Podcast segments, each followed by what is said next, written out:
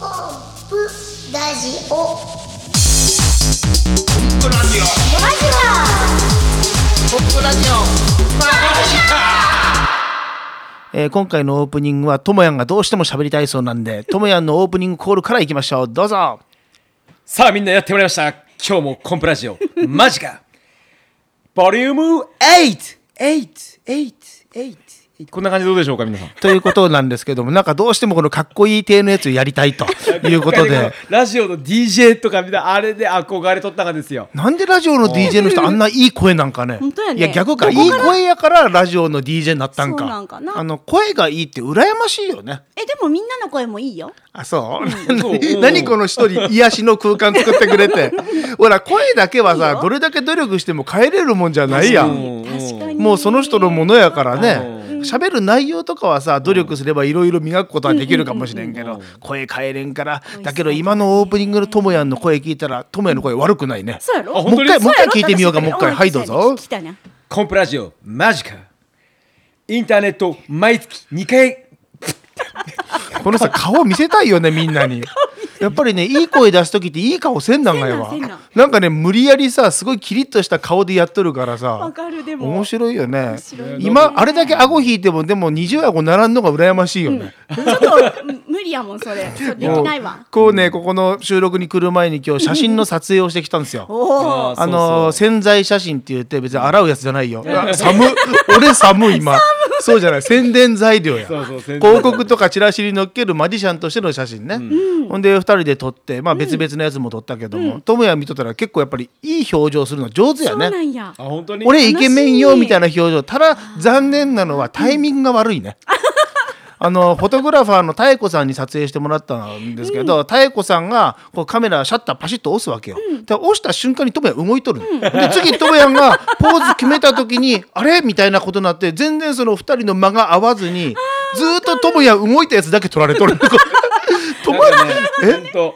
最初タイミングがほん、もう自分のタイミングだけでやってしまったから、まあ、やっぱりあれ気をつかなきゃいけないんだねああいうのね、やっぱりやっとって思ったやいやろ思った、うんあれあれみたいなあのカメラのねカシャッという音とトモヤンのポーズが全部噛み合ってないってあれもう面白くて仕方なかっ本当た。すべて最初もうすれ違っていくのね二人の思いがねなるほどねカメラマンさんとそれが分かるだけにさ面白くてね、だんだなんんかどことなくともやんっぽさがあって面白かったけどで一番最後がまた面白くてさ、どうしてもあの鳩と撮りたいんだっていうことでうんおうともやんが神木鳩を君と連れてきてくれてて、うんで綺麗な川のソファーにともやん座ってポーズ決めて、でシルクハットに鳩入れて、カメラ撮った瞬間に鳩ブワーッ飛び上がってやっぱスポットびっくりしたやろね。でともやんがもうあたふたになりながら捕ましあにああああっていうそれも面白いけどねそれを太妙子さん がニヤニヤしながら撮りまくったってどんな写真になってるかというのもぜひ皆さん楽しみに楽しみですしていただきたいなと思いますそれではコンプラジオ8回目でございます、皆さんよろしくお願いしますマディシャンのコンプレッサーですマジシャンのともやんですイラストレーターの帯ですはい今回もよろしくよろしでくおす願いしますどうも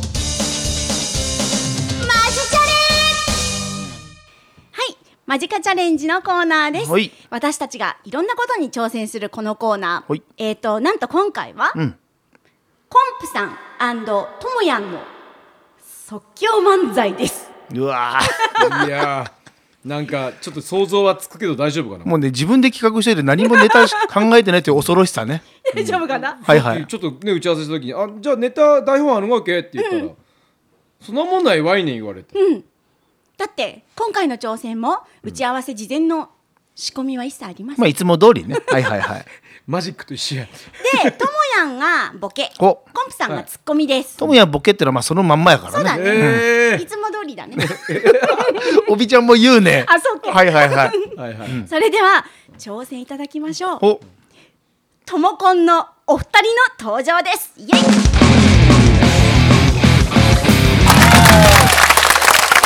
はいどうもマディシャンのコンプレッサーです、はい、どうもマジシャンのともやんでーす、はい、二人で漫才に挑戦します。よろしくお願いしまよろしす。くお願いします。覚悟してくだはさい。い、今誰に言いました？その覚悟してくだえーさもうい。聞いてる皆さんにです。あ、そういうことですよねね。自分に言われたのかなと思って今ドキッとしま した。比較自分でこう考えながら本当に恐ろしいことやったなと。そりゃそうですよ。だって漫才には漫才のプロがいるわけで、そういう人たちにとっては割と失礼なことやってんじゃないかなっていう不安もあったりしますいや大体言い方そのももん。の失礼なところありますちょよっね。と待ってそんなことないよ。どういうところが失礼やと思うやのだいやもうあの、マジマジシャンって言ってる時点でもう失礼ですまあ確かに人を騙して生きる商売やからねねうんえ、あれどうして誰も捕まえないんですかねあ人騙しとるからそうそうそうそうなんならあのみんなの目の前で思いっきりぶっ刺したり剣をねそうそうそうそうロープで縛り上げたりうん時々ろうそく垂らしたりなんかしながらもうめっちゃくちゃなことやってるもんねうであのよくお母さんたちがねうん子供に嘘ついちゃいけませんよって言ってるよね言うとる言うとるであのマジックやってるとほらほら何々ちゃんマジックやってるよって寄せるからね子供たち目の本前当やででみんなで、あの嘘つくの見なさいって言ってるからそうそうそうそう大人っておかしいよねおかしいあれやめててほしいなでもこれがマジックの面白さなのかもしれんもんねみんなの目の前で堂々と嘘つけるっていう堂々と嘘やっぱついてるんですかあれ嘘あのついてますよこれあの斜め後ろから僕アシスタントの時見てたんですけどもはいはいはいロープ切れるやつあるじゃないですか、えっ、と切れるやつじゃなくて切ってつながるやつ、ね、あそうそうそうあれって切れるのは普通だから、うんあれって実際におロープを4本使ってるっていう話を聞いたことがあるんですけど、その話がでたらめすぎてよく突っ込みどころがわからん けどそういう話を聞いそうたあのほう一ほう本のロープに見えつつ、ん実は右手に切れ端持ってて、はいはいでそこを押さえてると押さえてると右手開いても切れ端持ってると、うんで押さえてると本当のこと言うなまあマジシャンなんで鳩の歌、ハトハハトの歌ほいええ、ポッポッポほい鳩ポッポ豆が欲しいかほらやるぞーこれやっぱ企画難しいなこれ やめさせてもらうわどうもありがとうございましたともやアイスブレイク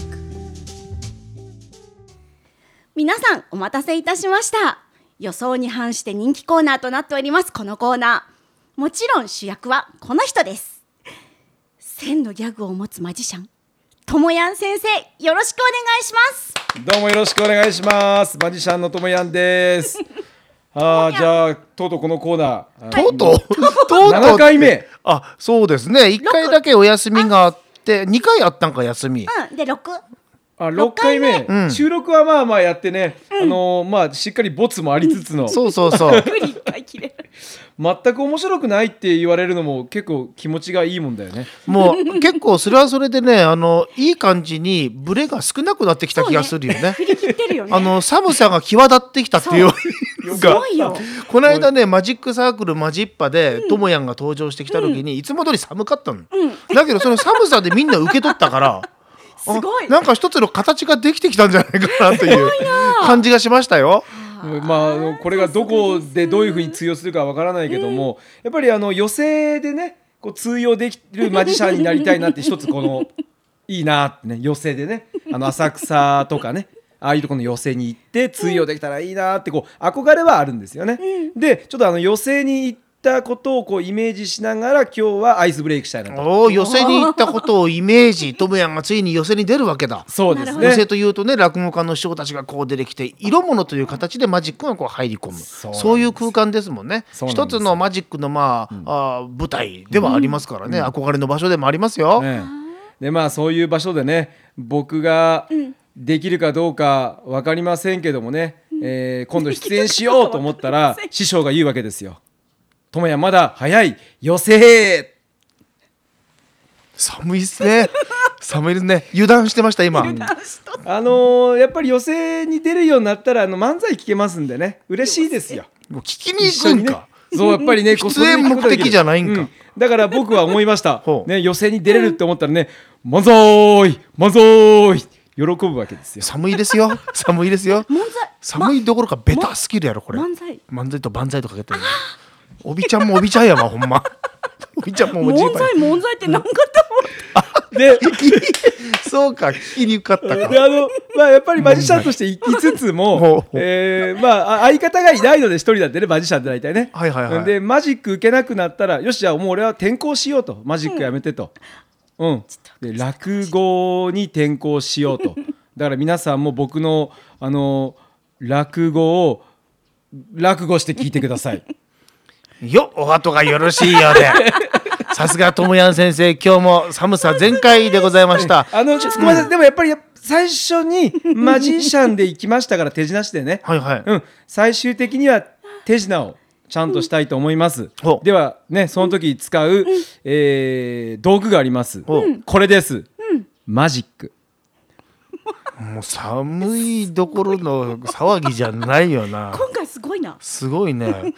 うん、なん笑かうちょっとボちょっとボツボツネタ言っていいですかボツネタここでボツネタどんどんかぶせてくるところがなんかパワーアップしとるよあのね多分これカッ トカットなることをねあのほらここ来る前に一度切ろうとしたけどそれでも来たから ねでさらに来たよはいどうぞ、ねあのほら寄せには必ず講談がありますんでねえ講談をどうギャグしていこう必かなずあるんですかだあ結構ありますねまあそうなんですかねよくわかりませんけど僕が言ったところは大体聞いてました。はいはいえーあのえーっとね、えー、講談はどういうふうに締めようかなと思ったんですけ ども、るえー面白いのは冗談、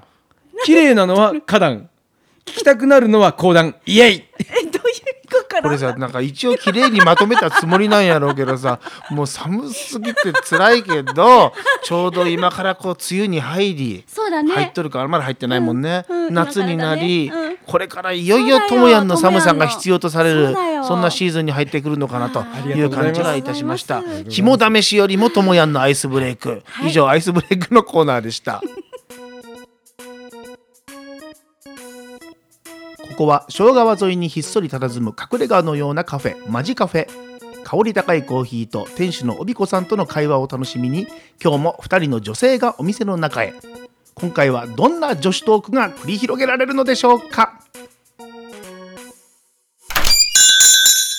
らっしゃいもう帯子ちゃん暑い季節になってきたわよね撮影の時にちょっと照明当たっとるだけで、 汗拭くがにすごい時知間っかかてった。るあの一緒にラジオやってる島子さん言ってましたよ汗っていうのは毒素が出てるんだとそうそうそうそう汗をかかない人ってのはずっと体の中に毒が入ってる切ったねえ体なんだって言ってま逆しにたよ言ったらねえねえおびこちゃんどう思う毒ばっかり入っとる人よこの人えどういうことどんどん出してるから大丈夫よあなたでしょ全く毒は体の中に溜まってるのまあまあそんな話はいいじゃないのおいびこちゃん今日ここ空いてるの空いてるわよじゃあここどうぞ座りますね座ってくださいコーヒーいつものコーヒーでいいかしら今日僕はアイスであ僕じゃね私はアイスで朝アイスコーヒーね、うんじゃあ私はカフェラテでカフェラテ昼休み呼びに行ったらどこにいたあなたあれは小学校4年生の話よ 四年生でしたっ小け学校の4年生の時肥満クラブに行ったのは私です肥満クラブって何するかというとお昼ご飯の時に、えーえー給食を持って肥満だけの集まりの集い、集まりの集いって日本語おかしいか、 そこにみんなでこう行くわけよそうなんだ食べ方の指導がある食べ方どこかまずは何からで食べましょうとかゆっくり食べましょうへもすごいいいじゃないのでねあとはあのお父さんお母さんも呼ばれて、うんであのきあのあなたの息子は肥満だから、例えばポテトチップとかこういう油のものは気をつけてくださいとか、うんあーこういう指導を受けるわけよ。でもいいことじゃないのいやいやじゃないのいいことだけど今そんなことやったら大変よもう差別よそうなのそりゃそうでしょあー太ってるからこっち集まりなさいっていうのはあそっかそ絶っか対ダメよそっかだけどそうね当時はそういうのがあってでもおかげでやっぱり嫌だったねやだ子供心に傷ついたのえー、そこにそう入る傷つくよだって俺肥満クラブデブクラブ行かなきゃいけないのと思って、ちょっと待っそれで毎朝走るというのを始めたんだもんたいやいやでもそれは私、あの旗から見てて、うん給食持ってね保健室に行く特別な人たち、わ私食べても食べても太らないからずる25から27キロぐらいを行ったり来たりしてるやんこ細いからもう小学校の時も細くて、でうん剣道やってたじゃない小学校の時もやってたずっのとやってたんほうほうじゃないそれが、とにかくドンと突き倒されたらさすぐ飛んでくの ね私そうなんかごぼうみたいなやつだったからちょちっと触るとねポキッと折れそうなやつだったのよ だからさもうあのデデブのコンプさ羨ましくてポンプじゃねえよ 今ああプーコがプーコが羨ましくて嫌だったよでねその小学4年生が一つのきっかけになったのもう嫌で嫌で仕方ないから朝走るそれから運動もするそうするとね筋肉もついてきて脂肪も落ちてくるわけよへえであの時ね確か牛乳と煮干しだけにしたのよおやつも全部そしたら骨も強くなってねもう一気にスレンダーボディになったのよそういえば中学校の時は普通の体型いやずっとよ中学校高校社会人になるまでずっと普通だったのようんうんうん問題は社会人になった後よ急にこうなったの社会人の途中まで私知ってるわよあのちょっとすらりとしておられましたよそう最初はね初めてね、うんお会いした時ね私もね最近ちょっと思うの よほうほううん、あの YouTube 見てると、うんあのなぜ脂肪が燃焼しにくくなるかっていうのをやってるんですよ、ほうほう YouTube の CM で、えーあのなんかその漢方薬の薬の、ん YouTube の CM で,、はいはいで脂肪も年齢とともに年を取る脂肪もそうだから脂肪は燃焼しにくくなるだからその脂脂肪肪自燃身が焼をし促進するためにこの薬がいいよっていう CM それ薬買いそうになるねそれねそうおもうそれ前買いそうになるねなやるばいわ最近実はちょっと体重計毎朝乗ってて思うんだけど、あの60キロいかなかったこの私が60キロよ最近くの60.3とか行き始めたぞなおびこさんあどうでもいいよねこの話何よ60.3ってうなの59.8とかもうね 60.3? 60って死者誤入するともう60死者誤入しないと今ダ日メだねあの撮影に行ったじゃなあーいそうなんだこにあったのよよく皆さんも見てることあるやつだと思いますようん1キロの脂肪ってこういう塊っていう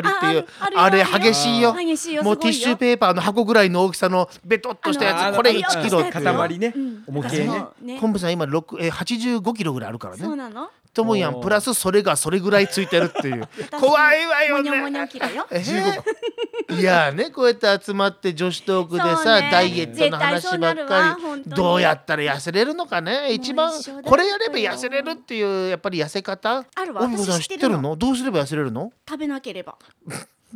あメでかもしそられはね いいですよねそうです一日二食ダイエットあ的なあ感じでもちょっと待ってどちらかとというとそれ痩せるというよりもやつれるそ方うなんねじゃないそうなのそうなのそれ死んじゃうからやっぱりあなしそうになのするなんかさうん見ててさ綺麗に痩せていく人はいいけどちょっとやつれていく人がいるじゃないあれ見ると体大丈夫かなとかあーこの人仕事うまくいってないんじゃないかなとそかうなんかご病気になられたかしらとちょかっと心配で声もかけづらくなるからねうんだから今のこの体型でいいそうのよよみんな元気だからいいじゃないのねね維持するっていうのがいいよねうん維持維持、うんそうねまあ、そう59ねキロの僕は59キロ維持する、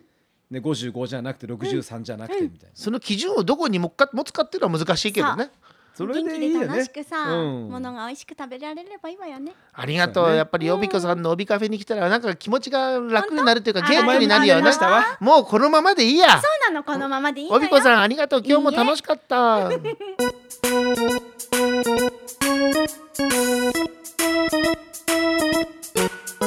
はいエンディングのお時間ですはいお疲れ様でしたどうもお疲れ様でしたどうもお疲れ様でした今回のねマリチャレでやった即興漫才、うんやっぱりこれ難しいなと思ったし、ねえそれぞれの世界にはプロがおるなと思ったけど、我々が今やってる、えー今度の日曜日に、えー公演する、アスナロ魔法学校も出演するというねアスナロ王国物語これあー演あります劇舞台なんですけど、うん役者の皆さんもやっぱりすごいなと思うね。ね我々はたったあれだけのセリフ覚えるのも結構大変だなって気がしましたそけうどそそううたったあれだけ言っても結構あるよね。やね、うん、うんあのセリフも全部覚えたセリフ個々のセリフは覚えてるのに、うん僕の前に誰が何を言ってるのかまでが覚えきれてなくてそうそうセリフだから全部タイミンなるほどグね相手とのこうやり取りがあるけど、うん自分のことだけ言っててもしゃあないわけで、そうそうやね誰かのきっかけがあって次自分がしゃべそうる、うんこの難しさね、うん本当にこの人きっかけくれるかなっていう不安もあったりねそうそうそう そうもうどうなるんだろううんと、きっかけの言葉これだよなみたいなワードを頭の中に入れとるんがいいけども本番になるとちょっと忘れてしまったり、ねえ、うん、そのワードの時って何を意外やったかを忘れてしまったりとか、いやー本当にドキドキするね、この芝居まだ結果の方も次回のコンプラジオででもお話できるかなと思いますけどあもー。そうでそすうだねねねうんえ今日収録撮影してきたカメラマンの妙子さんもね、やっぱりプロの撮影カメラマンは違うなと思ったしね、そう思うとおびちゃんはイラストレーターのプロだし、そうだね我々はマジシャンとしてはもうプロですからそねうそだねれぞれの世界で、まあ、頂点を目指して頑張ってるとそうですいうことなんですけども、ただやっぱりそれぞれのものだけやっていけばいいってもんじゃないと思うんですよ。うんそうこの思うよ間あのコンプレッサーさんも出演した映画「伝さん」っていうのがあって、はいはいはいはいその監督の金森さんも言ってたんですけども、やっぱりそのマリシャンはマジックだけじゃなくていろんなものに挑戦して、演劇なんかもやったりとか、えーそういうのを見ていくことでマジックの方も良くなっていくんじゃないですかみたいなことをちらっと言われたの。はいはいはいでも確かにそうだなと思うからね。だからさあの14歳の挑戦みたいに42歳の挑戦とかやってみた いよね。いろんな職業体験したいけどいいちょっとしてみたいと思うよこのやっぱり年になったらなかなかできんよなねいできないどっかの会社で働いてみるとまかあまさあね、うんねえでもそういう意味では僕はほらサラリーマンを9年間やったりとかは、うんいい今のこの職業に対しては、いい肥やしになったなぁと、そうよね無駄なことがなかったなと思うよね、コンプも17年間やってたしおびちゃんもねそう何年やってたっけえっと8年でそうパそうン屋4年だもんそうかそうか、うんこういういろんなものがその人の能力を高めるエッセンスになっていくってことですからほんとそう思いまねすそういうこう思いを持ちながらこのコンプラジオもまたいろいろ挑戦してうんいきたいなと思います,、そうですねまた次回お会いしましょう、はいお相手はマディシャンのコンプレッサーとマジシャンのともやんとよイラストレーターの帯でしたまたねーバイバイバイバイ